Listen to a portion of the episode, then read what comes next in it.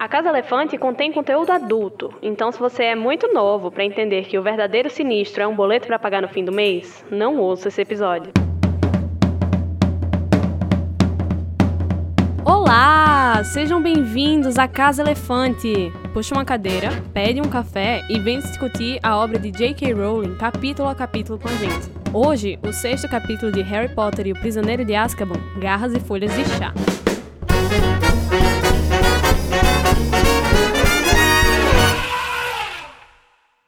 Nossos episódios sempre levam em consideração os acontecimentos de todas as obras do mundo bruxo já publicadas. Então, se você não sabe que em meados de fevereiro as aulas vão ser suspensas por conta de uma epidemia gripal, não escute esse episódio. Eu sou Carol Lima e eu tô assistindo umas 10 aulas por dia, não sei nem como é que eu tô arrumando tempo para estar tá aqui. E estou acompanhada de Larissa Andrioli, que tá desapontada, passada, chocada que a transformação dela de animago não arrancou aplausos de ninguém. Nem uma palma. E também tô aqui com Tamires Garcia, né? Que ela nunca fala mal dos colegas dela, ainda bem, porque eu sou uma delas. Exato, nunca falo mal de colegas, mas tem alguns problemas com pseudociência. Ih, vamos ver. Nunca fala mal dos colegas, falar... exceto quando fala, né? exceto quando sai. e hoje a gente vai falar do podcast de Larissa Andrioli. Ué. Gente, é verdade, que bizarro. O que, que tá acontecendo? Mas conta mais aí, é um amiga, crossover? do seu podcast. Já que esse é o product placement do seu, do seu podcast aqui. É, verdade. Nossa, gente, um grande investimento que eu fiz nesse público. Aproveita, esse é o seu momento, merchandising. É o meu momento. Bom, gente, se vocês forem procurar meu podcast, que se chama Garras e Folhas de Chá, vocês vão descobrir que ele está parado.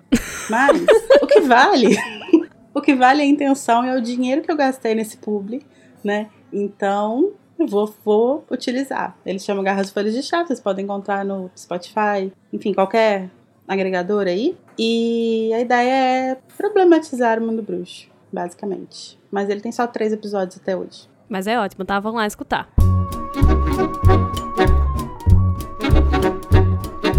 Para entrar em contato com a gente, você pode procurar por A Casa Elefante no Twitter, Facebook e Instagram, ou mandar um e-mail para acasaelefante.animagos.com.br.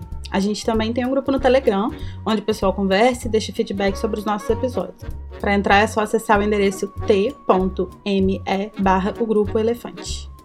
Então vamos ao nosso duelo de resumos, onde as nossas duas participantes vão duelar pelo direito de iniciar a nossa discussão do capítulo com uma frase da escolha delas. Vai ganhar quem conseguir fazer o resumo completo do capítulo em menos de 30 segundos. A gente vai jogar um dado para decidir quem tem o direito de escolher quem vai fazer o resumo primeiro. Quem quer par, quem quer ímpar. Eu quero par. Nossa, a primeira pessoa vai que lá. quer par. é porque eu sempre peço ímpar. Ai, eu resolvi variar hoje.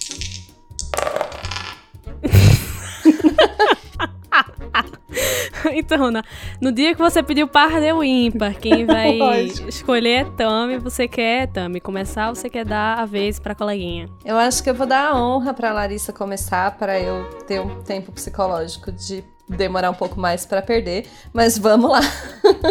Nossa, que, que cortesia, não é mesmo? Maravilhosa. Tá pronta, Lari? Eu tô. Então, Larissa Andreoli, você vai tentar fazer um resumo de 30 segundos do capítulo Garras e Folhas de Chá em 3, 2, 1. Eles recebem os horários dele e eles ficam meio confusos porque a Hermione tem mil matérias no mesmo tempo, mas eles resolvem deixar isso pra lá. E aí eles vão pra primeira aula deles, que é de adivinhação, mas eles ficam perdidos, eles pedem a ajuda do Sir Cadogan, que é um quadro. Ele leva eles pra lá, eles chegam lá na torre, sobem, chegam, é uma vibe muito esquisita, uma coisa meio good vibes, estranha, incenso aceso e tal. A, a Sibila vê que eu falo que o Harry tem sinistro na, na xícara dele. Enfim, depois eles vão pra... E acabou! Droga. Amiga. Foi bem longe. As chances não estão favoráveis. Hoje não é meu dia. Talvez eu tenha não é? chance. É... Vamos, vamos, ver. Vamos, vamos ver. ver. Tá pronta, Tami? Não. Mas mesmo assim. Eu fico nervosa, porque é muito pouco tempo, eu falo demais. Mas vamos lá, tô calma, tá tudo bem. Inspira, expira. Hum. Não, não liga pra esse cheiro de incenso que tá aqui. Mas agora, Tamires Garcia, você vai tentar fazer um resumo de 30 segundos do capítulo Garras e Folhas de Chá em 3, 2, 1. Ok, então o Harry e a Hermione vão, eles recebem os horários, aí eles começam as aulas, e aí a primeira aula é aula de adivinhação. Aí eles vão muito loucos pra aula de aviação que fica numa torre, que eles não sabem direito chegar e ficam perdidos. E aí eles falam com o cavalo e o. Não, o, o senhor Cadogas, que eles falam, vamos lá, e ele fala, vamos, guerrilheiros, eles vão. E aí eles chegam. E aí tem a Trelawney toda etérea e toda tipo, uh, vamos desvendar o futuro. Só que na verdade ela fala que o Harry vai morrer. E aí o Harry fica tipo, ei, E acabou! Morreu. Ah, Nossa, e não morreu. me ajudar. Eles são guerrilheiros, eu amei. A Revolução Comunista vai começar na Torre da Grifinória Na torre de, de Torre adivinhação. de Adivinhação. Olha, vocês chegaram mais ou menos no mesmo pé ali É verdade. do mau agouro. Mas, devido a as, as pérolas, eles, fara, eles falaram com o cavalo e eles eram guerrilheiros. Eu acho justo também, eu acho que Tami merece. Esse, esse troféu hoje vai para Tamires, tá? Parabéns, Tamires. Gente, eu sou muito boa em resumos, tá vendo? Qual é a sua casa, amiga? É, como que é na casa? Corvinal. Eu ouvi, eu ouvi esse grrr, tá? Eu ouvi esse grrr. Eu tô nervosa, eu ainda tô na torre da Grifinória ainda. nossa, eu tô Calma. chocada. Só porque ela gaguejou, vão ser 25 pontos para a Grifinória e 25 pontos para a Corvinal. Ai, é sempre isso. assim, sempre vai os pontos pra Grifinória. Não importa o que a gente faça. Se você curte o conteúdo do Animagos e quer nos ajudar a continuar produzindo, você pode nos apoiar através do PicPay. É só acessar picpay.me barra animagos e escolher o seu plano. Com a sua ajuda, a gente vai poder continuar produzindo conteúdo acessível e de qualidade para você. O endereço é picpay.me animagos. Os alunos recomeçam mais um ano letivo. Hermione está profundamente sobrecarregada com diversas matérias. Na aula de adivinhação, a professora Trelawney prediz a morte de Harry. Hagrid introduz hipogrifos à primeira aula dele e Bicurso é insultado por Malfoy, que acaba ferido. Achei foi pouco. O trio vai consolar Hagrid. Mas então, Tamires, já que você ganhou, né, essa batalha sangrenta que foi o resumo de hoje, qual é a frase que você quer puxar aqui para iniciar a nossa, nossa discussão? Então, o que eu acho que me deixou mais intrigada nesse capítulo que eu queria falar era sobre a Trelawney e a caracterização dela. Não é exatamente uma frase, é a caracterização dela como um todo, mas toda a ideia de ela ser uma charlatã e, e inicialmente não ser caracterizada como uma charlatã necessariamente. E eu acho interessante puxar daí. Vocês acham que ela é uma charlatã? Eu acho que é um assunto muito Eu- complicado de se É. dizer. Mas se você quiser começar, amiga, você pode começar, que o meu cancelamento vem agora. Então, a minha questão com a Sibila é que, tipo assim, eu acho ela um personagem muito interessante. Eu acho que todo, toda a forma como ela é construída é muito instigante. E eu acho que ela é, sim, uma charlatã em certos níveis. Mas a gente sabe também que, ao mesmo tempo, ela não é 100%, né? A gente não sabe ainda, mas a gente vai saber que ela já fez, sim, previsões, é, é, profecias verdadeiras. Então, tipo assim, não é que eu, que eu ache legal, assim, o que ela faz. Mas eu acho, eu meio que entendo de onde vem.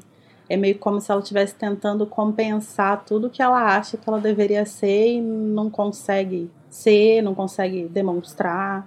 Então ela faz todo esse teatro em torno dela. E ela veste um personagem mesmo, assim, sabe? Tipo, a personagem dentro da personagem, assim. E por isso que ela é tão desagradável, Então, eu não, eu não discordo disso. Eu acho realmente que ela virou uma personagem. Ela se torna uma personagem caricata. Sim. Eu só acho que essa, essa caracterização inicial dela, eu não sei se tem a ver com a perspectiva do Harry, que a gente tá acompanhando. E que começa, então, olhando e pensando, eita, será? Será? O que será essa mulher? Ou se tem a ver com a personagem dela ir perdendo credibilidade. Mas eu acho muito. Eu acho que a personagem dela empobrece muito, assim. Lendo esse, esse primeiro capítulo que ela aparece, e e justamente depois, quando a gente descobre que ela fez uma profecia, fez mais de uma profecia de fato, tinha tanto potencial de desenvolver ela como uma personagem dessa área obscura da magia. Mas então. é, eu queria justamente puxar então já isso que Lari falou. Que ela começa, né, construída como charlatã, mas nem tanto, porque a gente vai descobrir que ela faz prof- é, profecias verdadeiras. Ao meu ver, a despeito dela fazer profecias verdadeiras, ela é uma charlatã porque, primeiro, ela não sabe que ela faz essas Uhum. profecias verdadeiras. E Uhum. por não saber, ela projeta essa aura muito mais mística, muito mais misteriosa do que ela realmente acha que ela é. Então, assim, mesmo ela fazendo essas profecias, por não ter essa, essa consciência que ela faz e, e, e achar que, que, que ela não tem poderes, é que ela projeta isso. Então, isso para mim é pura uhum. enganação, sabe? É, a, é, mesmo ela fazendo, mesmo ela tendo esse poder, ela tá deliberadamente enganando as pessoas. Mas será que é deliberado? Sim, é, no próprio texto dela do, do Pottermore diz que, que ela evita circular no meio dos outros professores, porque ela é intimidada pelo talento deles. Então, assim, ela projeta essa, essa pessoa muito mística, muito misteriosa, justamente que é pra, pra dar essa ideia mesmo, sabe? Ah, não, sou poderosona, sou, sou muito adivinhadora. Então, o que eu acho é que ela tem um, um tipo de síndrome do impostor, sabe? Que assim, ela é neta de uma vidente muito conhecida e tal. Ela tem provavelmente uma vivência na família que envolve toda essa hora da adivinhação. E eu acho que ela de fato acredita que ela tem alguma coisa. Ela acredita nas previsões que ela faz, sabe? Em algum então, nível. Assim. Ela não ela não se caracteriza como síndrome do impostor, né? Porque a síndrome do, do impostor é o quê? É aquela condição em que a pessoa está num nível num, numa posição ali de destaque, de prestígio, e ela não acredita Sim. que foi o, o talento dela ou o mérito dela que trouxe ela ali. A Sibila, ela não entraria como uma síndrome do impostor. Ela entra sim, como uma sim. impostora de fato. Que ela finge que é o que ela não é. Sim, mas é por isso que eu falo que eu acho que ela acredita que, por, por, por, ela ter tido na família vivência de fato com adivinhação, ela acredita que ela tem aquele potencial e que não foi muito. não, não foi bem explorado.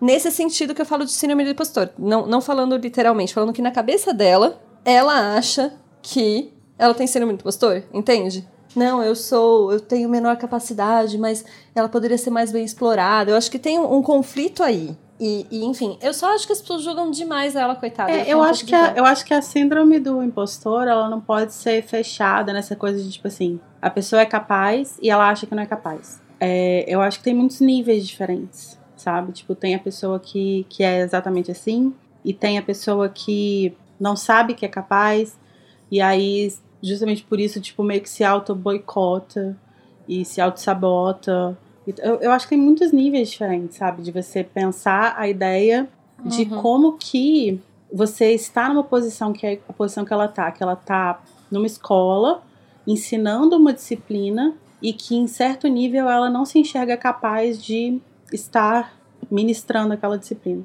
E eu acho que isso deve foder com a cabeça da pessoa, sabe?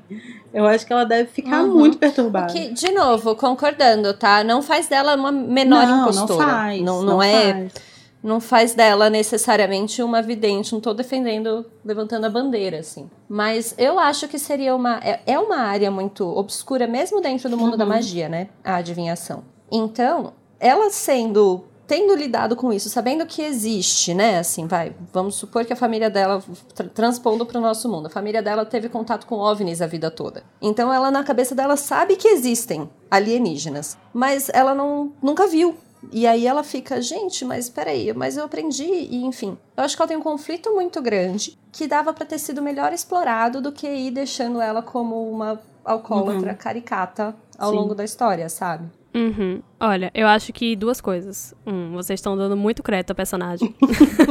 Quando no próprio texto do, do Wizarding World sobre ela, do Pottermore afinado, diz que ela deliberadamente mente e que ela acredita em suas próprias mentiras sobre o talento dela e que ela gosta de ler as pessoas e usar o nervosismo ou a sugestionabilidade em favor dela. E dois, eu acho que vocês estão meio que confundindo a imagem de Sibila com o, o assunto da, da adivinhação, sendo que eu até entendo porque é, a única vidente, entre aspas, que a gente vê na série é ela. Mas eu acho que o, o discreto dela não tira o mérito da adivinhação em si. Ah, entendeu? não, com certeza. É, porque eu acho que a, a, acontece, eu pelo menos estou notando aqui, acontecendo esse, essa confusão, sabe? Aparece Firenze, né? Uhum. Mas, mas é outra, é outra pegada, né? É uma outra abordagem. É, é, uma pegada completamente diferente. Então, assim, é, eu, eu não acho que é, a gente ver que e admitir que ela é sim uma, uma charlatã mentirosa, é você descreditar essa toda essa área de estudo que é a adivinhação. Até porque, justamente, como falaram aí, tem Firenze e a gente vê que ele tem uma maneira completamente diferente de abordar a matéria, né? É, uhum. Que ele aborda vendo as ah, coisas exatamente. da natureza e tal. Então, justamente depois no quinto livro, quando a gente vai descobrir, a gente precisa retomar um pouco a, a lembrança de que a Trelawney faz profecias reais, né, para aquele plot twist do final. Então, é, a gente é apresentado ao Firenze que tem uma perspectiva completamente diferente sobre adivinhação, sobre previsão de futuro, que não tem como ser necessariamente. A adivinhação não tem como ser uma ciência exata, né? A questão é que, nesse capítulo, eu acho que já é muito rapidamente descreditado isso. É muito muito claro. Ela é apresentada como uma figura inicialmente respeitável e em seguida a Minerva já fala e não, descredita tudo que ela falou e descredita ela depois como personagem para sempre. Ah, eu eu discordo bastante que ela é apresentada como uma figura respeitável. Não, eu acho que ela aparece inicialmente como uma figura hum, a se observar. Tipo assim, ela não é inicialmente colocada já como uma charlatã. Tipo, é, é uma figura uhum. duvidosa. Uhum. Porque você vê que ela tem uma coisa ali, a Hermione tá questionando. Aí você pensa, não, é realmente, a Hermione tem razão aqui. Ela tá falando umas coisas muito óbvias. Mas aí você vê, ela vai e fala umas coisas que você fica meio tipo, não, é, faz sentido e tal. Então eu acho que você fica até ali na posição meio do Harry de pensar o que que eu acredito. Só que uhum. a, a Minerva, ela é uma personagem que ela é usada ao longo da série como uma voz da razão, assim. Então, uhum. é, até uhum. muito mais crível que a Hermione, porque a Hermione é uma adolescente, né? E a, a Minerva não, a Minerva é tipo a Hermione é, adulta. Então, quando a Minerva Sim. vira e, fa e fala daquele jeito sobre a Sibila, eu acho que ela meio que descredita completamente a personagem. O que eu quero dizer de ela ser apresentada como uma personagem respeitável eu entendo a sua discordância, Carol, mas o que eu acho é que a figura dela ainda não tá tão tão caricata, ela não tá tão dramática, é, esquisita, como eu acho que ela é mais pra frente. Uhum. Eu, eu, toda vez que eu releio e eu leio essas primeiras, essa primeira cena especificamente, não parece a Trelawney que a gente vê depois em nenhuma outra cena, sabe? Pode uhum. ser que tenha a ver com a apresentação dela, né? Até o que a Minerva fala na, na aula, ela fala: ah, não, a Sibila gosta de fazer previsões de um aluno por ano que vai morrer. Então, ela pode ter uma, uma autoimagem pronta, né, para um primeiro dia de aula, por Sim. exemplo. Mas ainda assim, eu ainda acho que é muito discrepante de como ela é caracterizada mais pra Porque frente. depois ela é, então, fica é, cômica, Isso aí né? a gente vai ter que analisar nos próximos capítulos, né? Mas o que eu quero dizer com charlatã é, só para terminar, para deixar, para tentar deixar da, da maneira mais clara que eu puder, é que ela tem sim um talento, que é o talento de observar as pessoas, de perceber sentimentos, comportamentos, e ela usa esse talento deliberadamente para enganar. É isso que uhum. eu quero uhum. dizer com charlatanice, entendeu? Entendi. E nesse caso, para mim, ela é uma charlatã 100%. Mas, re realmente, eu, para mim, eu não tenho essa visão dessa imagem tão respeitável dela. Não sei se porque eu também já não, não dou todo esse crédito pra personagem. Mas aí a gente pode ficar assim de olho para nos próximos capítulos a gente ter noção de como a personagem Sibila Trilone ela é, vai ser abordada daqui para frente, né? O que eu vejo dessa, dessa, primeira, dessa primeira impressão é aquele negócio do exótico. Não é. Uhum. Que, que às vezes cala as pessoas por não saberem mesmo o que falar. Tão, tão besta, assim. Fiquei sabe? Uhum. É, é eu ficar impressionado, mas isso nem sempre quer dizer que é respeitável. Sim, pode ser. Uhum. É, eu acho que a personagem da Sibila, quando a gente coloca em perspectiva, né, o fato de que a gente vai ter acesso a duas profecias que ela faz, profecias reais e tal, e aí a gente pensa, tipo assim, por que que o Dumbledore esconde isso dela? Tipo, é, é um movimento tão calculado, porque se ele coloca nas mãos dela o conhecimento de que ela pode sim fazer profecias verdadeiras, você acha que ela vai dar aula em Hogwarts? Tipo, ela vai fazer outros rolês, assim. E ele quer manter ela ali para vigiar, né? Porque ela é a pessoa que fez a profecia. Uhum. Então. Então, é, é, é mais uma vítima cada de movimento Dumbledore. dele. Também. É, todo mundo, né? Eu, você. Também, mas ao mesmo tempo eu fico pensando, ela sabendo que ela não tem poderes que ela tem, mas ela não sabe que tem. Enfim, vocês entenderam o que eu quis dizer. Ela sabendo que não tem poderes, ela já é desse jeito. Imagina se ela descobre que ela fez uma, uma profecia real, sabe? Então, exatamente, eu acho que essa que é a questão, porque ela ia se tornar outra pessoa. E não necessariamente uma pessoa melhor, mas assim, provavelmente uma pessoa que ia abusar ainda mais do, do dessa habilidade que ela tem de ler as pessoas, né? Porque ela ia colocar no látis dela, que ela já Sim, fez duas fiz a profecia real. já fiz duas previsões reais e ela ia usar isso como uma forma de reforçar a qualidade do trabalho dela, a qualidade da profecia dela. Mas se ela soubesse Então- como é a forma que ela prevê de fato, talvez ela desse uma segurada também nas previsões diárias, né? Assim, toda É, hora ficar que fazendo pode ser.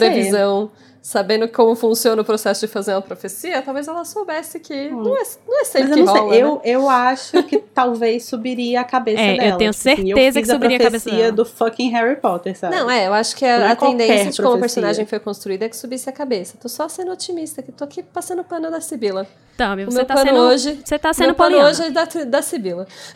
Mas então, você que tá escutando a gente aí e quiser dizer a sua, a sua opinião sobre Sibila Trelawney, impostora ou não, que tal você mandar um comentário pra gente, ler lá no Metendo a Colher, hein? Bom, então, continuando, né? A gente tá falando sobre a Sibila e sobre como ela se caracteriza. Acho que não só ela é caracterizada, mas o ambiente todo que ela cria na primeira aula, né? Já acontece quando eles chegam na sala. Eles entram por meio de um alçapão, onde veem a Sibila.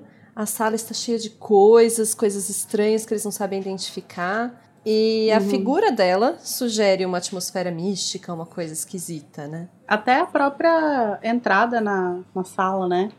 Que você tem que subir, subir, subir. Tipo, você che- chega na torre mais alta, aí você chega lá e você tem uma escada que desce de um alçapão.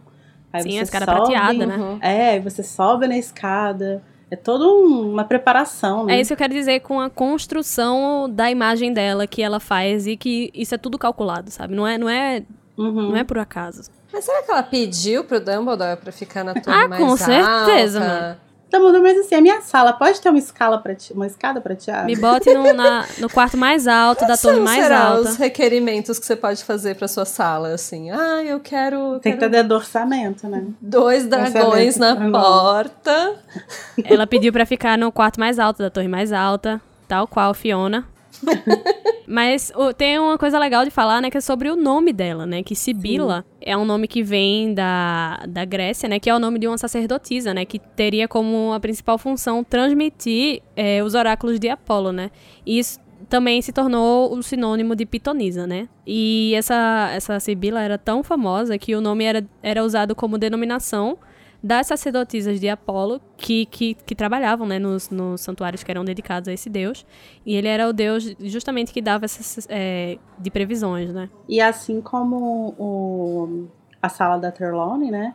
O oráculo de Apolo, os oráculos de Apolo ficavam no, no ficavam numa, tipo no alto da montanha, né? Você também tinha que ter todo esse rolê de subir e tal para poder chegar, acessar esse lugar. Uhum. Talvez por isso que ela tenha querido essa caracterização específica até, né? É, isso eu acho que é mais fora da, da narrativa do que dentro, sabe? Essa, essa, essa semelhança aí. Mas o sobrenome dela também é, é interessante porque é um sobrenome da Cornualha, né? Sim. E a própria Rowling falou que gostava muito de, de nomes da Cornualha e que queria um pra usar pra, pra essa personagem, só que não queria nada que lembrasse trapaça ou nada cômico, mas que ainda fosse é, atraente e impressionante, né? Pra justamente trazer esse impacto. O Trelawney é um nome antigo e é, ele sugere a dependência excessiva do- dos ancestrais que Sibila tem ao tentar impressionar as pessoas, né? Eu acho que o nome dela ele é todo construído de uma forma é, a, a, a, a montar essa figura, né? Impressionante, mas ao mesmo tempo eu acho que a, imagem que ela passa não é uma coisa de uma impressão que você tem, tipo, quando você tem. Quando você vê o Dumbledore. De ficar, tipo, admirado. É mais um rolê de ficar com a pulga atrás da orelha, sabe? Tipo, Uhum. quem é essa pessoa?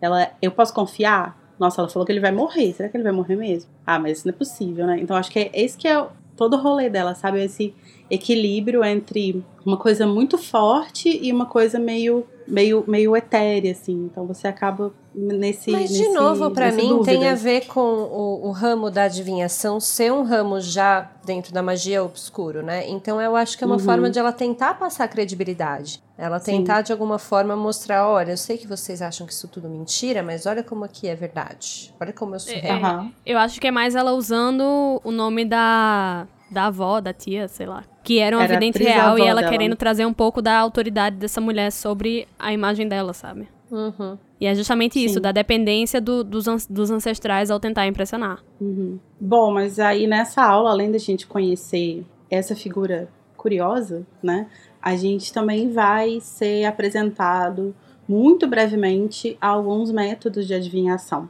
Ela vai mencionar alguns dos métodos que eles vão estudar e nessa aula especificamente a gente vai ter acesso a um deles, né, que é que são a, a- que é a leitura das folhas de chá. E a leitura das folhas de chá é conhecida como tasseomancia ou teimancia. Ela é uma técnica muito antiga que se originou na China e ela era usada pelos impera- imperadores para prever o futuro. A difusão dessa prática passou pela Turquia, pela Rússia, até chegar na Europa ocidental ali. Na Turquia, provavelmente ela acontecia com café, né? Porque existe o café turco que até hoje tem-se Aham. essa ritualística de tomar café turco e usar duas mãos e, e depois ler a borra do café também. Sim.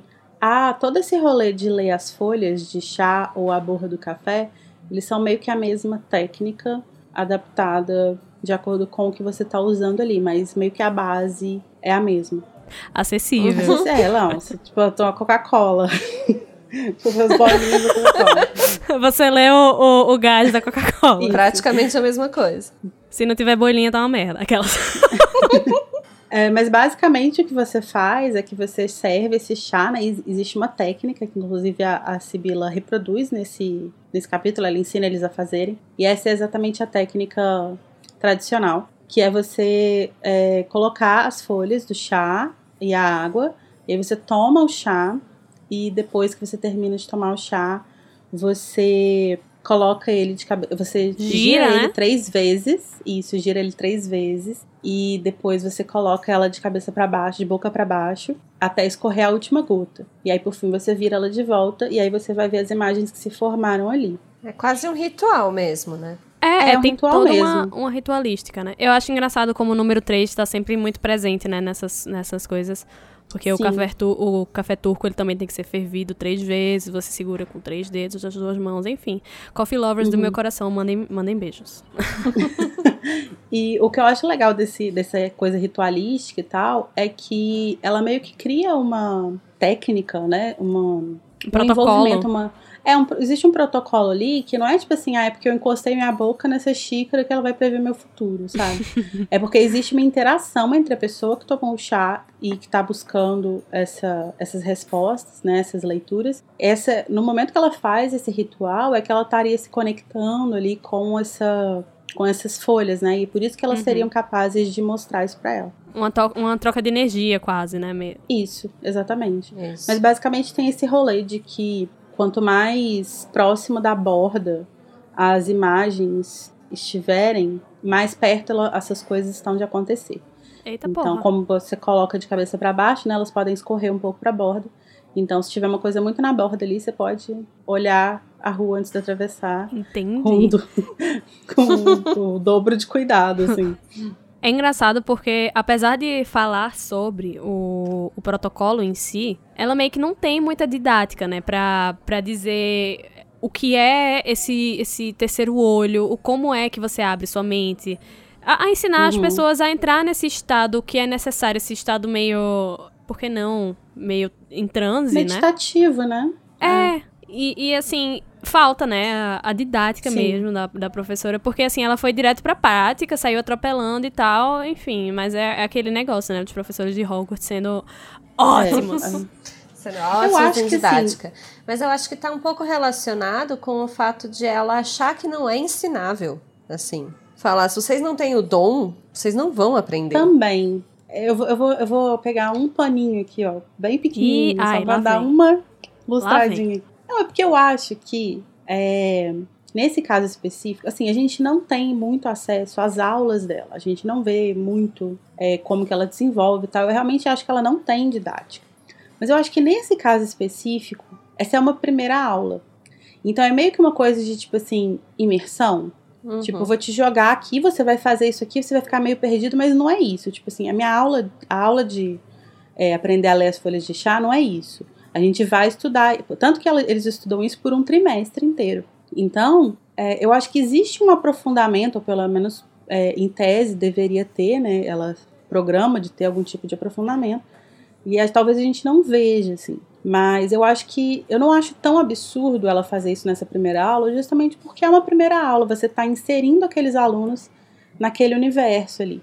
E eu acho que faz muita, muito parte é, do nosso trabalho como professor encantar o aluno com o que você está ensinando. E eu acho Mostrar que a essa. utilidade prática, né? Sim, eu acho que essa. A gente pode. Você pode até não concordar, achar que isso não é encantador, que isso não é interessante e tal.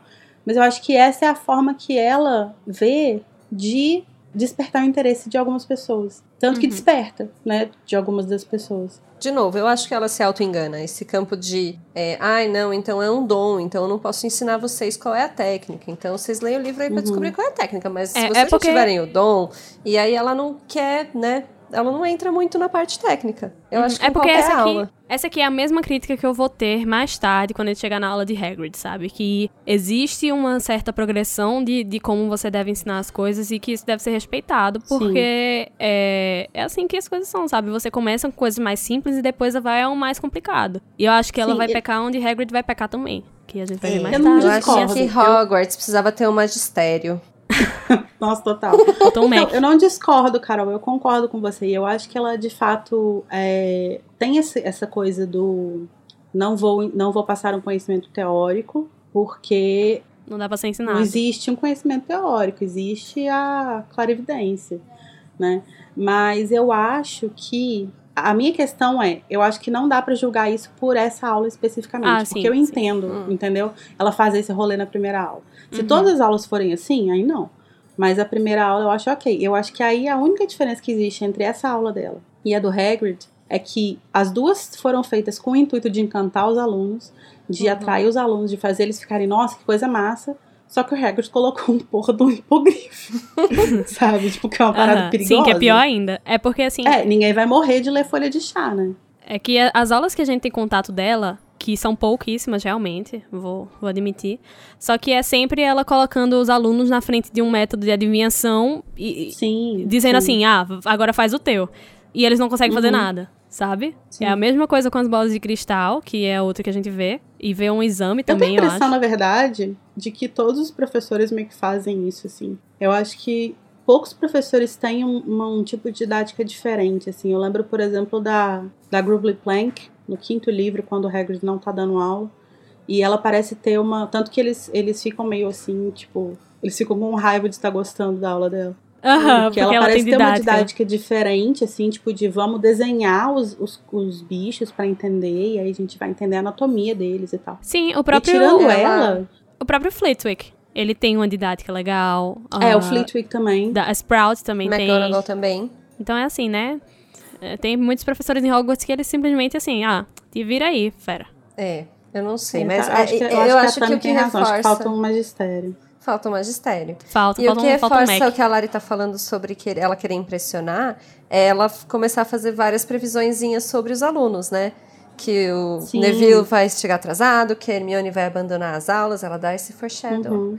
Entendeu? É, só ela, que ela aí faz ela- umas- é, a questão é que uma das coisas, as coisinhas que ela fala, meio que dão certo, entendeu? Mas então, é, a- é aquele negócio da leitura e da sugestão. É, O Uhum. Neville, é, é notável que ele é uma pessoa nervosa. Todo mundo fala. O narrador tá ali toda hora dizendo que ele tá uma pilha de nervos, que ele tá tremendo, que ele tá não sei o quê. É, Uma mulher dessa, que ela tem esse conhecimento sobre o comportamento das pessoas, é, sobre, sabe, a, a natureza humana, ela vai sacar na hora. Ela, ela não, ela não precisa passar o olho duas vezes por ele é, para saber que ele é uma pessoa nervosa. Entendeu? Uhum. Sim. E o resto das outras É, coisas é autossugestão disso, também. né? Muito confirmação de viés, sabe? Sim. A própria McGonagall diz, né? Que ela prediz a, a morte de um aluno toda vez. Esse negócio dela dizer que a- alguém vai nos deixar em, em, sei lá, em abril, que ela fala, né? É, é muito isso. da Páscoa.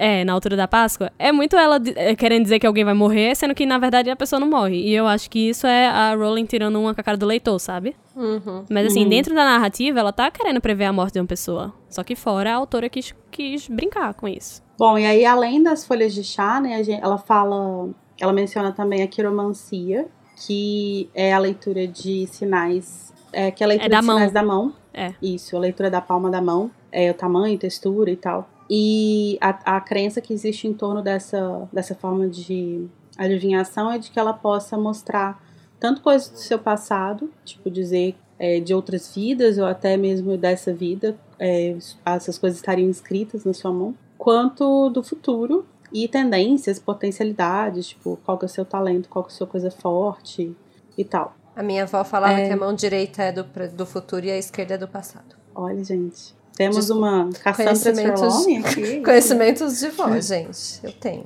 E esse é um conhecimento também muito antigo, tipo, ele teria tido origem na Índia há pelo menos 5 mil anos, bem jovem, né? E ele é ele foi muito difundido é, por muito tempo e ainda é muito usado para prever futuro, para ler a- as coisas das pessoas. É, ela também menciona a bola de cristal, que aqui ela fala da bola de cristal, mas o conhecimento da leitura da bola de cristal está tá incluso dentro da cristalomancia, que também tem a ver com outros tipos de cristais. Então, tipo, quando você pega pedra não preciosa, preciosa, também esses, essas- esses cristais em geral, né? Não precisa ser só a bola de cristal. E estaria tudo dentro ali desse mesmo conhecimento. E eles são coisas muito ligadas à ideia de intuição, de sensibilidade, que é uma coisa muito. tem muito mais a ver com uma parada de energia do que de fato com, tipo assim, eu vou olhar na bola de cristal e eu vou ver tal coisa acontecendo. Tem muito mais a ver com conexão de, de energia, de vibração, essas coisas assim. É, e por fim, ela menciona também a piromancia, que é que é A leitura de vocês sabem o quê? que é que não tem nada de pornô, tá? Como Poxa. poderia estar sugerindo. É a leitura Nossa, só da, caiu a minha é- ficha agora.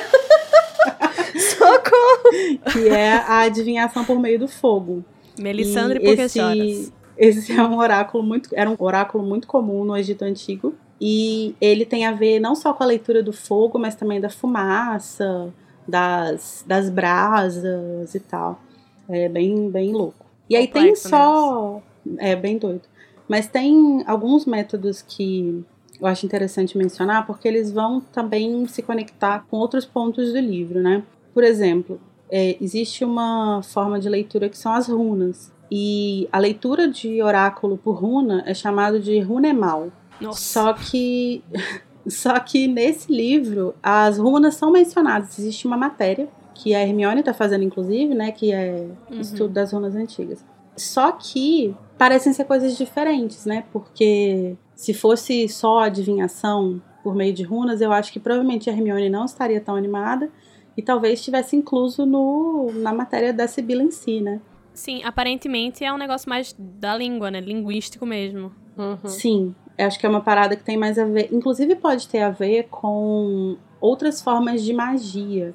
Eu lembro é que eu tenho um, um, um colega que fez faculdade comigo e um dia a gente estava discutindo sobre Harry Potter e a gente estava tentando fazer um paralelo entre as disciplinas que a gente estuda é, no mundo trouxa e as disciplinas do mundo bruxo, né? E aí existem aquelas coisas óbvias, tipo, poções é química, Uhum. é, sei lá, é, defesa contra as artes das trevas é, sei lá, educação, Educação física. física.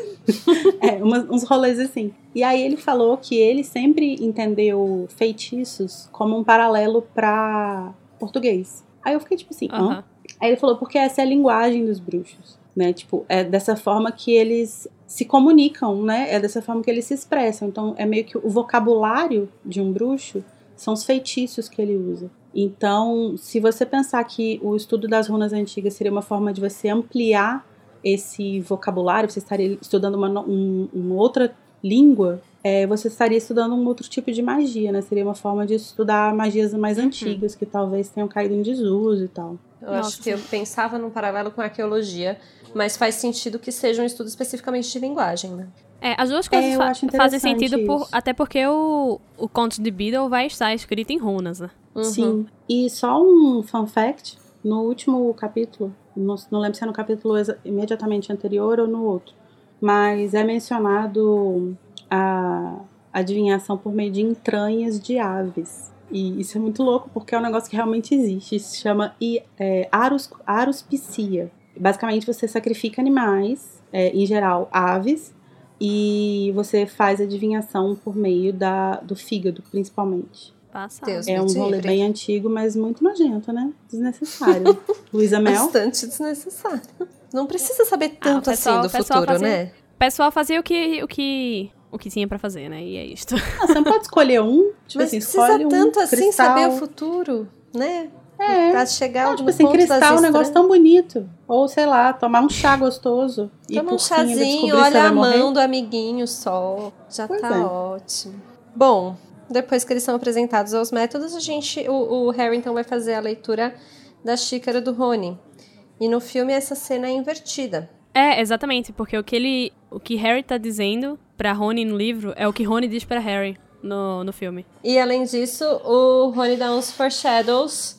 E a gente de novo volta na discussão se é viés de confirmação ou não. Se ele fala o que, que vai acontecer, possivelmente vai acontecer, ou se eles só usam uma, um negócio que já poderia muito facilmente acontecer com qualquer pessoa, ou não sei. Essa Ai, parte gente, eu, Eu, acho eu- que é isso com a autora brincando com isso, sabe? é. Eu acho, eu acho que esse rolê todo de adivinhação e de viés de confirmação, etc., é muito complicado, porque eu acho que depende muito da visão que nós temos de toda essa questão de adivinhação, até no, na- no nosso próprio, na nossa própria vivência, assim.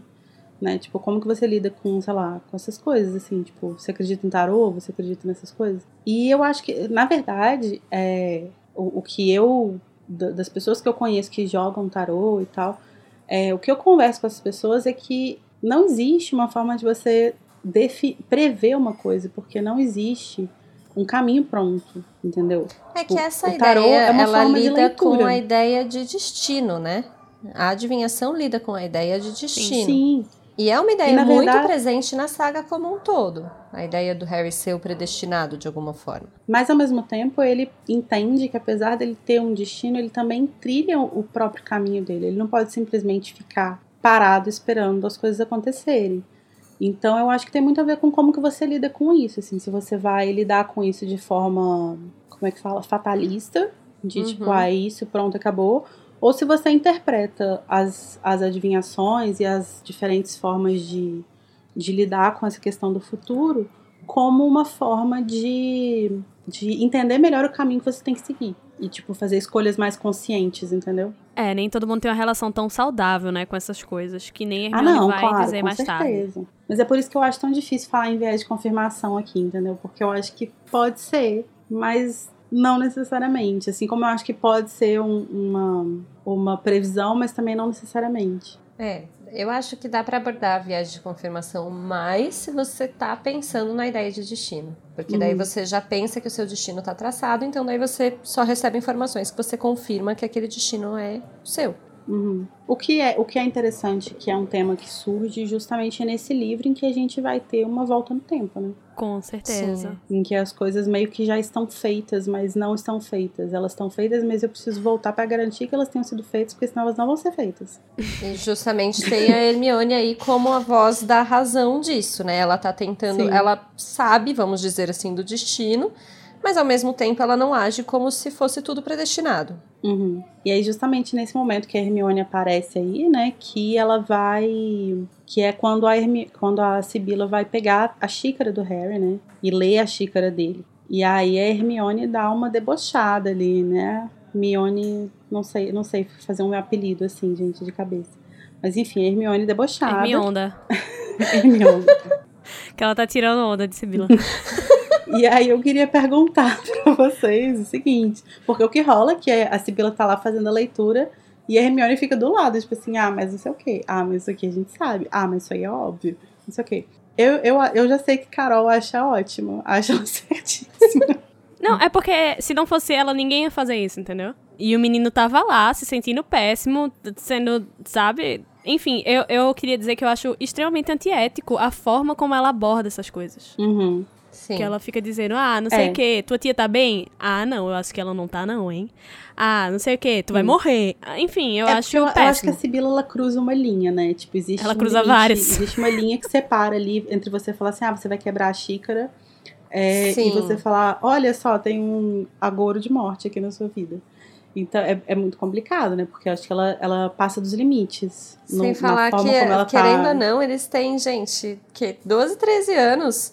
Se eu falo Sim. isso pra aluno meu de 12, 13 anos, eles realmente saem correndo chorando pra mãe É, deles. exatamente. E assim, eu acho que Hermione é necessária nesse aspecto de, tipo, é, oferecer um, um embate mesmo. Aquela figura que tá ali num, num lugar de. Como é? De, de poder, que é a Autoridade. professor. É, de autoridade, que é a professora. E eu acho que é necessário, sabe? Pra. Sim. Enfim. Ela desafia a autoridade aí, o que é de fato problemático, né? Tava lá acontecendo uma aula e vai lá a menina, ô, professora, isso daí não, tá tudo errado. É problemático. É, Mas eu- é bom que ela fez. Eu acho nesse que nesse sentido. caso especificamente é bom que ela fez. Mas É. eu acho problemático um pouco. Pelo menos na primeira aula, né? Ela podia dar um tempinho, sei lá. Eu acho que é, é mais problemático o- a forma como ela falou do que o que ela falou de fato. Porque o que ela falou tava certo. Tipo, Sim. todo mundo sabe que Harry tem Sim. um, um inimigo. Tanto que no trecho original, depois que ela contesta, né, que a, a Sibila fala do inimigo mortal, a Hermione fala, ah, mas todo mundo sabe disso, não sei o quê. Eu amo, gente. É, é, fala assim: Harry e Ron olharam com, com uma mescla de surpresa e admiração. Nunca tinham ouvido Hermione falar como professora daquele jeito. Sim. Então, você vê que ela adota um tom realmente que assusta as pessoas em volta. Porque não Aham. é um tom de tipo assim, ah, você tá falando uma coisa que é errada. É um tom de tipo assim, que coisa ridícula que você está falando. Sim. Uhum, é. sabe? Eu acho que é mais sobre a forma como que ela fala, né? Mas também eu Uhum. acho. é, porque ela vai, ela vai chegar ao ponto, né, de dizer, ó, meu queridinho, você tem um sinistro, sai daí, você vai morrer. E ela simplesmente solta um grito. E Emma Thompson é maravilhosa nessa hora do filme, que ela solta a xícara, né? Como se tivesse tomado um choque, assim. É maravilhosa. Jogando biscoito, todos os biscoitos pra ela. E eu acho extremamente pesada a forma com que ela faz isso, sabe? Imagina se, se, sei lá, um médico fosse dizer que você, sei lá, tá com câncer e vai morrer desse jeito. Pesado, Uhum. entendeu? Eu acho que é saudável essa oposição que a figura de Hermione apresenta a, a Sibila. É, eu acho que nesse caso especificamente, sim. Mas- Exatamente, eu concordo, porque a gente já sabe quem é a personagem. Mas inicialmente é problemático. Ela, ela tá conhecendo a professora ali agora, conhecendo Uhum. o. Uhum. E pode, pode até sair como muito preconceituoso da parte dela. Se um dia depois Sim. ela percebe que, né, não era nada disso, ou que, sei lá, tava tudo certo. Enfim, eu acho problemático É, o que de, é- de início que ela. era. É, mas eu acho problemático que de início ela já rejeita da maneira como ela rejeita. Aham. É, é, é porque, assim, eu acho que ela já tinha, assim, esse preconceito. Não tô passando pano pra Hermione aqui. Só que a aula também não desfez esse preconceito. Inclusive, serviu para aumentar ainda mais essa Sim. impressão que ela já tinha da, Uhum. da matéria. Mas, realmente, eu acho problemático a forma com que ela fala. Mas, é, ela falou em sinistro, né? O que, que é um sinistro? Bom, o sinistro, na verdade, ele é. Do inglês ele vem de Grimm, né? Church Grimm, que faz parte do folclore inglês. É um espírito que toma a forma de um cachorro grande preto e que protege cemitérios de ladrões, bruxos, feiticeiros e às vezes até de demônios, né? Do próprio demônio, do capeto. Pessoas que estudam Amei. O coisa ruim. o coisa ruim. Mochila de criança. Gente, se você está ouvindo esse podcast e você ainda não leu Grande Sertão Veredas, vá ler Grande Sertão Veredas, porque existe uma compilação de mais de 150 nomes para o diabo. Para o tinhoso. O Coisa Ruim, o Lúcifer, o Tinhoso, o Peturco. Ou seja, tudo para quem? Mim. Bom, aqueles que estudam esse folclore, eles dizem que no século XIX tinha o costume de enterrar um cachorro preto ainda vivo sob uma pedra angular nas igrejas, como um sacrifício Ah, para. não, gente. É, gente, Luísa Mel, sabe, não estava presente ali Ah, eu naqueles achei rituais. horrível isso. Era um sacrifício para que espí- o espírito desse cachorro fosse o guardião daquele cemitério, daquele lugar. Então, não era um mau agouro, né? Era um, um folclore relacionado a isso. Mas, de acordo com a tradição Yorkshire, o Grimm é um presságio ruim, que seria responsável por tocar o sino da igreja à meia-noite antes de uma morte acontecer. Então, sair Eu sim seria um presságio que- de morte.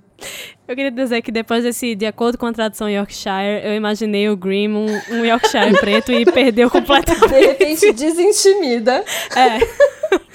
De repente, assim, não, não, não tá rolando mais pra mim o, o, o sinistro. De sinistro Mas desculpa, pode continuar, seria amiga. ótimo, mas seria ótimo mesmo. Se- Seu agouro de morte. Enfim.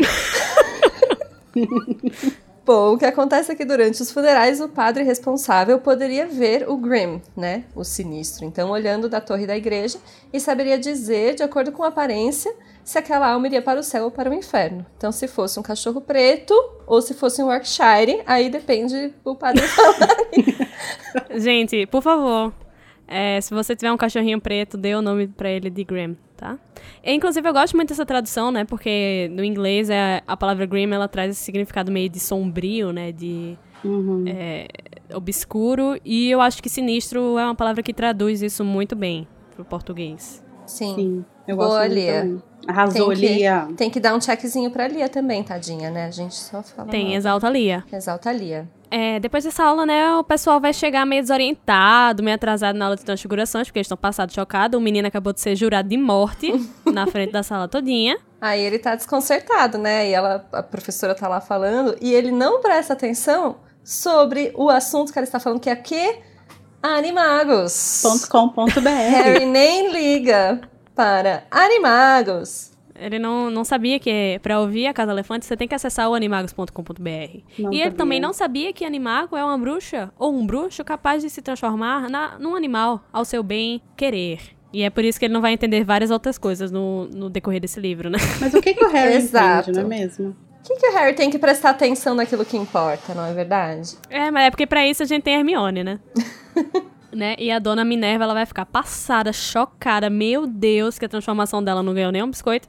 E vai desmascarar Trelawney na frente da sala, né? Que todo ano ela vai predizer a morte de um aluno e vai confortar o nosso menino Harry. Eu gosto muito dessa fala, porque além de engraçadíssima, ela serve não só pra descreditar a charlatã, como para acolher a pessoa que estava triste, né? Ai, gente, eu acho essa fala um pouco problemática. Ih, Porque, na, na verdade, assim, eu acho a fala em si da, da, da Minerva debochary, debo, debochary não, a, Debocherva. debochando, deboche. debocherva, eu acho incrível. E eu acho exatamente o tom como ela deveria lidar com aquilo mesmo, tipo, na brincadeira e tal, acalmando e tal. Mas me incomoda a- aquela coisa dela de tipo assim, ah, se não fosse o fato de que eu não falo mal dos meus colegas, mas tá falando, né, amada? e eu acho isso muito péssimo, porque eu acho que é muito antiético. Você, Sim. por mais que você Ah, tenha é. problema com o professor, com seu colega de trabalho, você na frente dos alunos dele desacreditar ele dessa forma, entendeu? Tipo, porque ela desacreditar a, a parada que ela falou do Harry é uma coisa. Eu Uhum. acho que é justo e é necessário. Mas ela desacreditou ela como profissional de forma geral. Exato, esse é o problema. E aí Por mais que ela, porque assim, inicialmente dá pra parecer que ela tá tem aquela coisa, né, assim, de você não acreditar que a adivinhação é real, etc. Mas a Minerva admite, né, que existem videntes. Então, Mas não, é pra tirar. A- a a credibilidade Trelawney dela só- mesma. A Trelawney só não é uma desses videntes, né? A- Assim, ao ver dela. Exato. Sim, mas aí essa que é a questão. Tipo assim, ela deixa muito claro que o problema dela não é com a disciplina, é com a Sibila. E Uhum. ela descredita completamente a figura da Sibila. E independente da Sibila ser uma boa professora ou não, você tirar a autoridade dela diante dos alunos dela é um problema. Entendo. Entendo, mas Não a- concordo, mas entendo. Aquelas- Nesse sentido, assim, eu ainda acho mais compreensível. Eu entendo perfeitamente o que você está dizendo. Eu acho que é uma falta de respeito absurda. Mas é mais compreensível a Minerva fazer esse comentário que já conhecia ela do que a Hermione. Na primeira aula já fica, ô, mas que, que, que, que isso tudo aí que você tá fazendo aí? Como assim? Eu achei a Hermione Não bem sei. arrogante na, para uma primeira Eu aula. Não, mas, assim. a- mas, gente, arrogante, a gente sabe que a Hermione é. É, Sempre sim. foi. Mas eu eu acho tô- a Minerva pior. Tô shaming. Eu, que eu acho que a Minerva, a Minerva, ela, querendo ou não, ela tem muito mais autoridade, né? Sim, é. Então, tipo assim, e é a uma Hermione, colega de Sim, a trabalho, palavra- né? É uma colega de A trabalho palavra dela. dela tem mais é uma peso. colega de trabalho. Uhum. Então eu acho que ela. Eu acho que ela tam, tipo, assim como a Sibila cruza uma linha ali do tipo assim, ah, falei que você vai quebrar a xícara, agora eu falei que você vai morrer.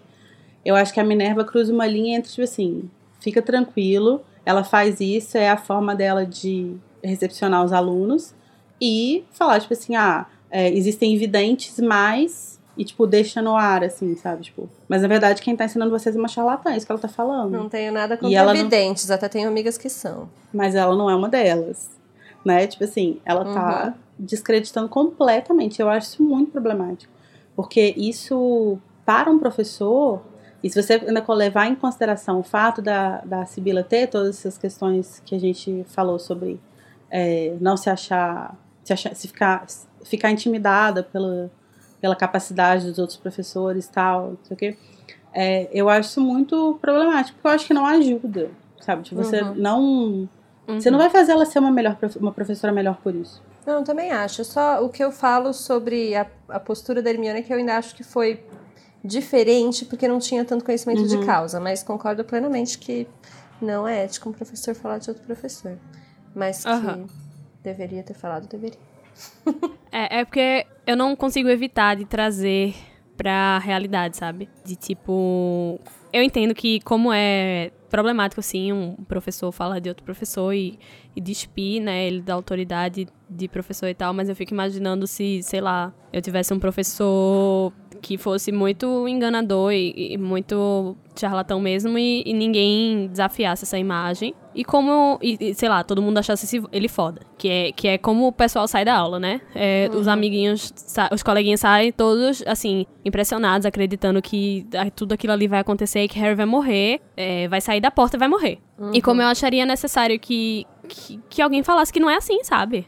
Então, mas eu também não consigo evitar de trazer pra realidade pensar que eu já trabalhei em escola e que eu jamais gostaria de passar por uma situação dessa, Aham. sabe? De tipo assim, eu, eu- igual eu falei, eu acho que a Minerva foi certa em é, desmentir a situação do A Harry. previsão que ela fez. a previsão com relação a ele e ainda usar aquele tom de brincadeira e tal. Eu acho que ali ela não fez nada de errado.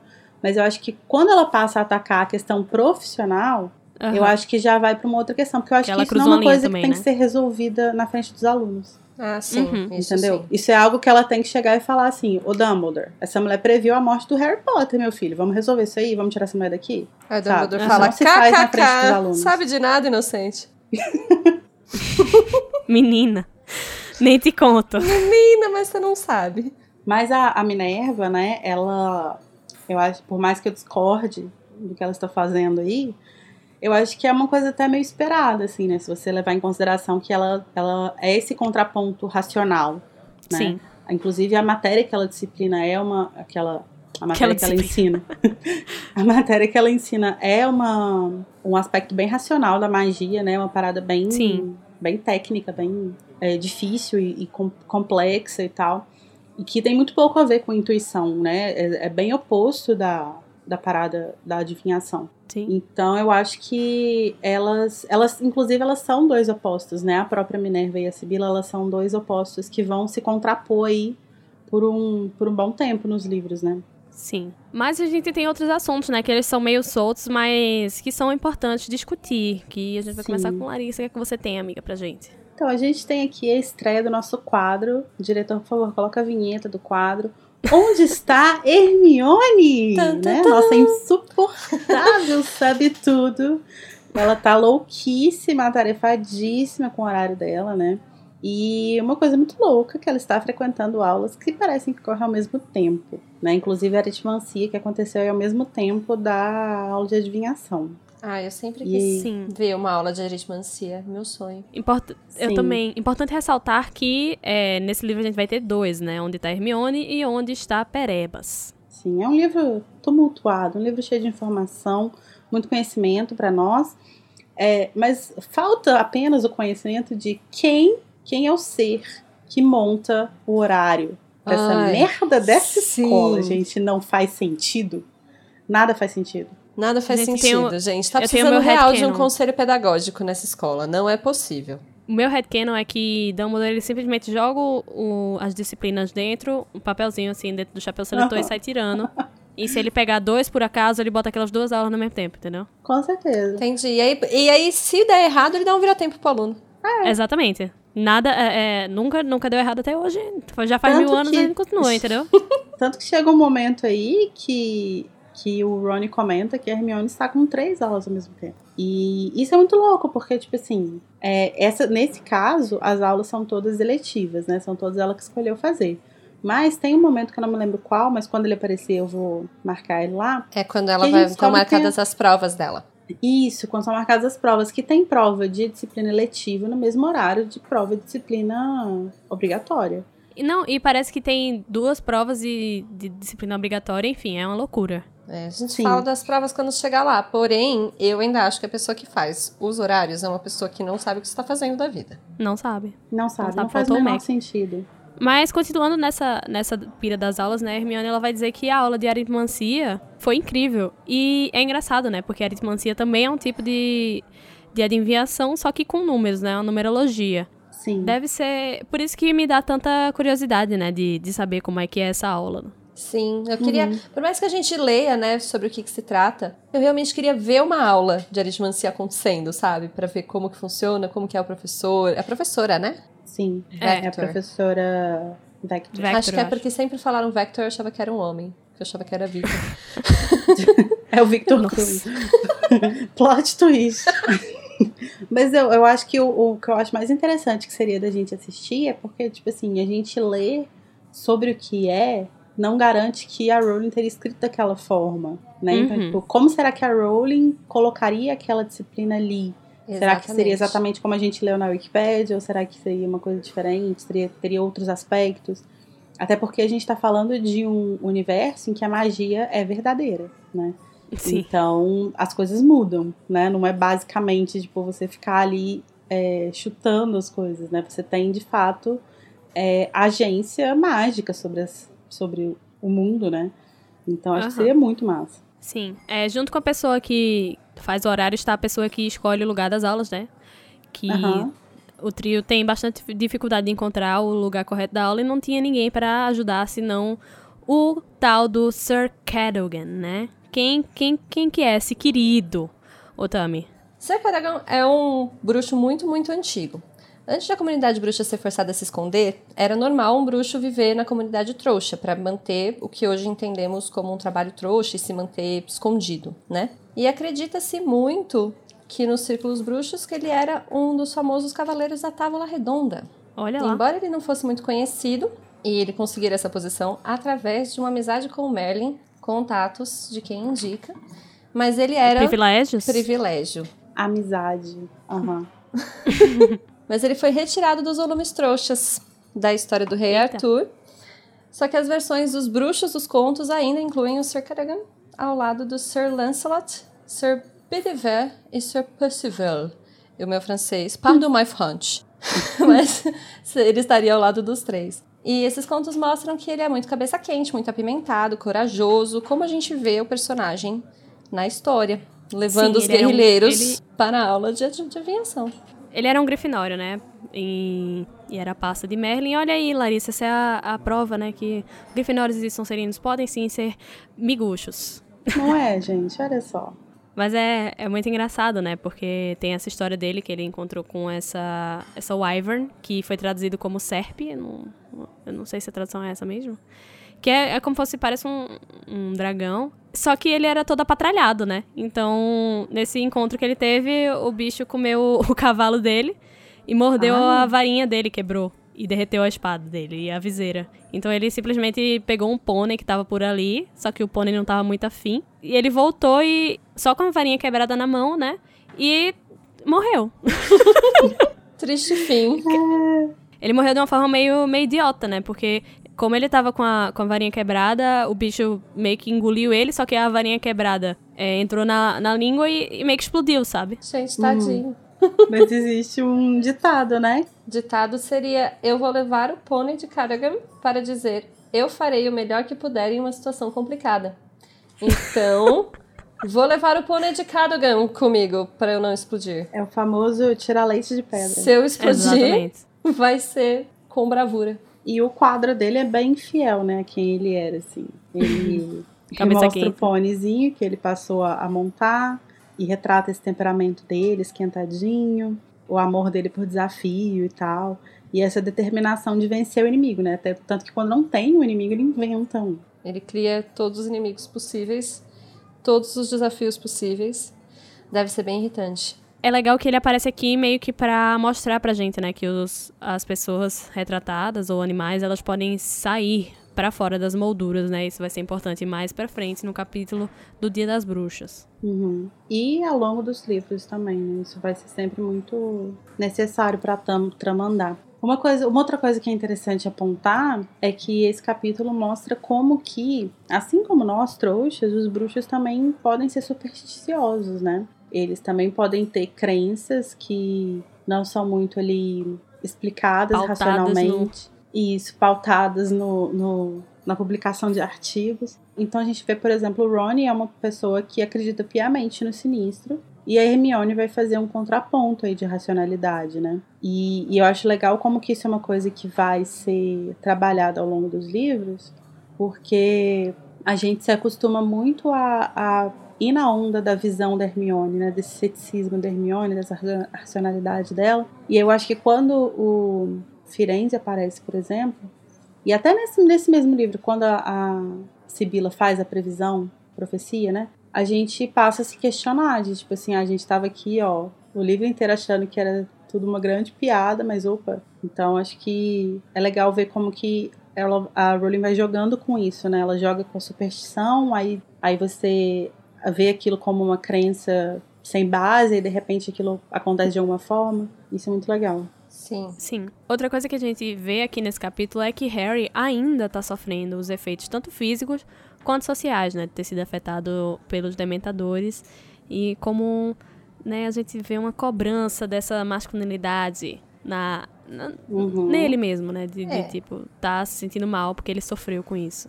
Sim, Sim, ele estaria sofrendo menos se o Draco não fosse tão babaca, né? Mas... Sim, eu acho que o Draco dá uma gravada na situação ali. Mas o Harry, ele mesmo se cobra. Tipo assim, antes do, antes do Draco começar a zoar ele, ele já tá tipo assim, nossa, mas por que, que você que desmaiei? Uhum. Ele tem uma, é engraçado, uma né, sensação ele... de, de fraqueza, né? Sim. Uhum. Eu acho que esse livro aqui ele devia ser Harry Potter e a masculinidade tóxica, porque é a primeira vez que a gente vê, assim, essas coisas acontecendo com o Harry, que costumava ser uma pessoa muito tranquila. Uhum. Sim, e ele tá começando também a, a, entrar, né, um pouquinho na puberdade. Eu acho que essas afirmações de, de gênero começam a aparecer também. Sim, inclusive é nesse livro que a gente tem o Contração no Baixo Ventre, né? Ai, gente, a, a, piada do capítulo que acontece isso tem que ser relacionada a isso, por favor. Obviamente. Além disso, a gente também tem um outro foreshadow que é sobre o Sirius ser capaz de passar pelos dementadores, né? Tem um Sim. trechinho que o Harry fala assim: Ah, eu tenho permissão para dar pela propriedade. Sirius Black ainda não passou pelos dementadores. Ou passou. Hum, tan, tan, tan. Não sei, amada. Vamos ver. Arrisca aí. Mas é só um pequeno foreshadow pra gente. Pistas. Pistas que a Rowling deixa para nós. Mas vamos embora, vamos embora que a gente tá ficando atrasada para a aula de trato das criaturas mágicas, né? Exato. E desde o início desse capítulo, né, que o Malfoy tá fazendo essas piadinhas insuportáveis. O que rola é que ele tá pegando principalmente no pé do Harry por causa justamente dessa do desmaio dele, né? Por causa dos dementadores. Uhum. Mas ele não para por aí, né? Ele continua atentando na aula de trato de criaturas mágicas.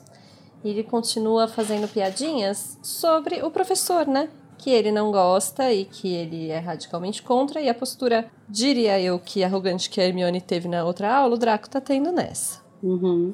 Eita! Achei pesada essa comparação, não é mesmo? Ai, é, né? Cancelamento. Chegou para mim, finalmente. Ai, amiga, parabéns! parabéns, estou muito feliz pelo seu primeiro cancelamento. Ai, queria agradecer a todos os meus podres.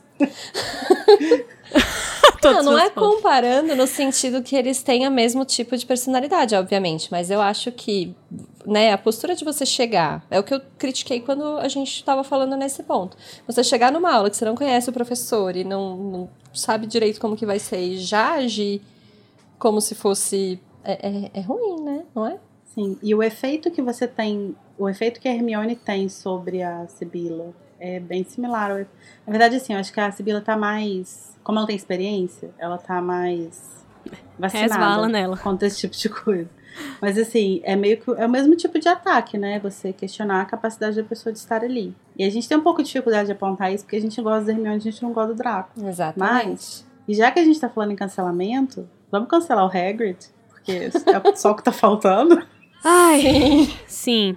Apesar de nem tudo ser ruim nessa aula, né, que a gente conhece os bonitinhos, os hipogrifos, mas mesmo na aula boa dele, que foi essa primeira, ele já tá expondo crianças a um perigo meio desnecessário que não precisava ser agora. Sim. Como eu disse mais cedo, a, as matérias elas têm uma progressão por um motivo, né? Eu te amo, Hagrid, Uhum. mas você não é um bom professor. Não é. Sim, mas, ah, de novo, o mesmo pano que a Lari passou. Agora, pro Hagrid eu passo pano, gente. Pro Hagrid eu, eu preciso. É, é normal um professor querer que a primeira aula seja encantadora, né? Assim, querer trazer uma coisa muito diferente, uma coisa muito interessante para que os alunos se interessem e depois seguir com o currículo. Mas a dele já deu tão errado logo no começo que ele nunca mais nem fez isso, tadinho. Pois é, inclusive fica chatíssimo, né, depois. Mas, É porque ele assim, podia ter trazido uma coisa que fosse interessante e que não fosse perigosa, né? É, Ele não considera problema é esse. perigosa. esse é o problema dele na vida. Então, eu acho que o problema é esse, assim, é o que eu falei. Tipo, eu acho que, assim como a Sibila cruza uma linha que ela não deveria cruzar quando ela começa a falar da vida das pessoas, eu acho que o Hagrid, eu entendo, assim como eu entendo a, a Sibila querer fazer todo um teatro pra primeira aula, eu acho, eu acho, inclusive, muito legal que o Hagrid se preocupe em fazer uma parada interessante. E não é só a primeira aula do ano, né? A primeira aula das pessoas nessa matéria. Eles estão conhecendo a matéria. Sim, É exatamente. a primeira aula dele. É, a primeira aula dele, então eu acho muito legal isso. Mas eu acho que ele realmente deu uma, tipo assim, leve exagerada, tipo, vamos com calma. Acho que existiriam várias outras opções de animais que ele, que ele poderia levar, que seria interessante.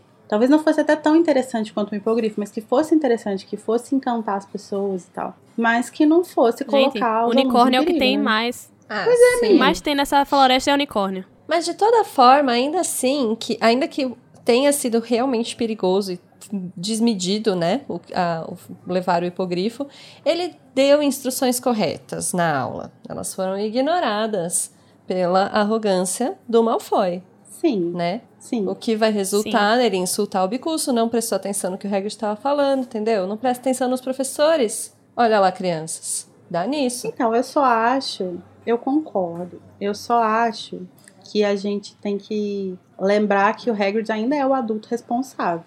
Tipo, por mais que o Malfoy seja um certeza. bostinha e ele tenha deliberadamente ignorado as instruções e tal, é, ele ainda é o professor responsável ali, sabe? E eu não acho que para crianças de 13 anos dar instruções seja proteção suficiente. Ainda mais Com sabendo certeza. quem é o Malfoy, sabe? Tipo, você sabe quem ele é. Então eu acho que. Eu entendo, assim, eu não, não, não tô cancelando Hagrid de verdade. Mas eu acho que ele realmente tá. deu uma, deu uma pisada na bola, assim. Tipo, eu acho que ele tentou fazer mais do que ele de fato daria conta de fazer na primeira aula. É difícil de medir, principalmente para um professor. Ele é um professor iniciante, né? Que ia dar a primeira aula da vida dele também. Mas então, é por isso mesmo que é, deveria se iniciar com um negócio mais tranquilo, sabe? Pra justamente ele, ele, ele ter esse tato, ele sentir como é a turma, ele ver quem é que, que vai dar problema, quem é que não vai, quem é que tem Sim. mais dificuldade, quem não vai. E, e a, a progressão nos assuntos, ele, ela sai pra isso, sabe? Pra tanto a turma se acostumar, quanto o professor também. Mas é por isso, sabe? Que eu, Eu eu, acho critico bastante, assim, é, a figura de Hagrid como professor, apesar de amar ele como personagem. Uhum. Eu acho até que uma saída, uma coisa seria assim, super é, ok dele fazer, seria mostrar os hipogrifos sim, mas não colocar os alunos pra chegar perto, sabe? Tipo, faz algumas semanas você estudando os hipogrifos até você é, ver que os alunos estão seguros perto deles e já sentem à vontade e tal. Porque tem todo esse rolê de que eles percebem o medo em você, percebem como você está se sentindo em relação a eles. Sim. Então, você acostumar os alunos aos hipogrifos e os hipogrifos aos alunos antes de colocar eles em contato. É tipo, sei Sim. lá. É tipo. É tipo o Pequeno Príncipe, né? É, é tipo, é tipo você, Cada dia lá, vai chegando mais perto. poção, colocar as pessoas pra. Não só pra fazer veritaserum, mas sim pra sair tomando, sabe? Sendo que você pode ter uma de veneno ali. Sim. Sabe? É muito irresponsabilidade. Eu acho que ele poderia ter encantado os alunos até com esses Sim. mesmos animais, só que sem colocar eles em perigo. Até porque, assim, uma coisa que eu nunca lembro, inclusive porque eu tenho a imagem do filme na cabeça, então eu sempre lembro só do bicurso. Mas ele pega vários hipogrifos, né? E assim fica muito Sim, mais difícil vários. de gerenciar Sim. como que cada São um dos grupos está lidando com eles, né? E a gente, e na verdade, é, eu acho que a gente tá fazendo toda essa discussão aqui porque quem foi atacado foi o Malfoy. Mas poderia muito bem ter sido uma outra pessoa que foi atacada, não porque provocou, mas porque estava distraído. O Neville é a cara de ser atacado. Porque estava distraído. O porque- Neville, é. Isso poderia muito acontecer.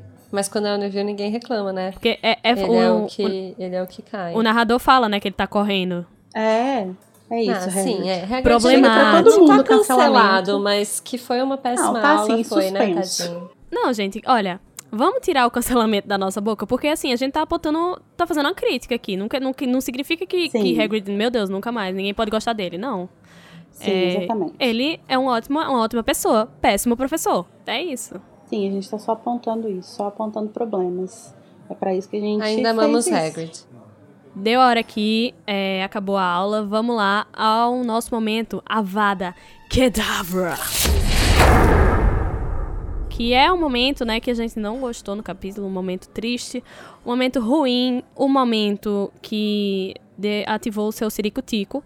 E eu queria começar por Tamires. Bom, exatamente esse é o meu momento Avada Kedavra, inclusive, que é o Draco não... Ah, gente, o Draco não para uma, né? Dava pra todo, todo capítulo tem algum momento ele sendo babaca, gente. Não consigo. Mas é exatamente essa frase de ele... é, Primeiro, evidenciar a inveja que ele tem do, do Harry. Então, assim, isso é moleza. Só podia ser se o Potter conseguiu fazer. Então, aí ele vai e faz o quê? Aposto que não tem nada de perigoso em você. Tem, seu brutamontes feioso. Achei altamente insultante, né? Brutamontes feioso. Pois bem, Draco, pra quê? Qual a necessidade? Draco desnecessário é o meu avada. Desnesse Draco. Quantas vezes E o Draco já o morreu teu, aqui, gente, nesse, nesse podcast? A- algumas, muitas vezes. Algumas dezenas. Né? O meu Avada Kedavra vai para o fiasco da aula de trato das criaturas mágicas. Porque não é um, não é um Avada no Hagrid, é um Avada em toda a situação. Tipo assim, que eu acho ela toda muito absurda e muito irresponsável e tudo muito louco. E inclui, inclusive, a, a escrotice do Draco. Eu acho todo. Toda essa aula eu fico tipo assim, gente, não. Nada disso deveria estar acontecendo. Não, não. É um grande Tá, não. tu- tá tudo errado. É um grande Nada não. está certo, está tudo errado. E você, Carol, qual é o seu avada? Então, eh, se não ficou claro durante o, o episódio todo, É pra Hermione. Meu Avada é, vai pra é isso ela, que a gente né? tava esperando. Não, mas aí pra falta de sensibilidade é, nessa, nessa perseguição que Sibila tem pela aprovação das pessoas, sabe? E ela acaba passando por cima de, de muitas coisas, inclusive da ética, quando ela trata da, com as pessoas tão ampassando, sabe? Sobre o futuro delas, sobre a vida delas, sobre a, a felicidade delas, enfim. Eu acho péssimo. E, em especial, esse momento que ela tá vendo a xícara de Harry, né? E ela, que ela vê o sinistro, que ela faz toda uma, uma dramatização ali, dá um grito. Enfim, eu acho ridícula. É, meu avada vai pra este momento. E tá todo mundo achando incrível, inclusive. Menos Harry, né? Inclusive eu. Que é o que vai morrer. Apesar das críticas que eu tenho a ela, eu acho essa aula muito legal. Eu me divirto horrores. Sim. Como leitora, né? Vala! Vocês vão decidir se eu vou morrer ou não? Eu adoro essa frase. Ah, é muito bom, Harry Leonino. Mas já que a gente já deixou as energias ruins nessa sala com cheiro de incenso e fechada, é, vamos aqui ao nosso momento Expecto Patronum!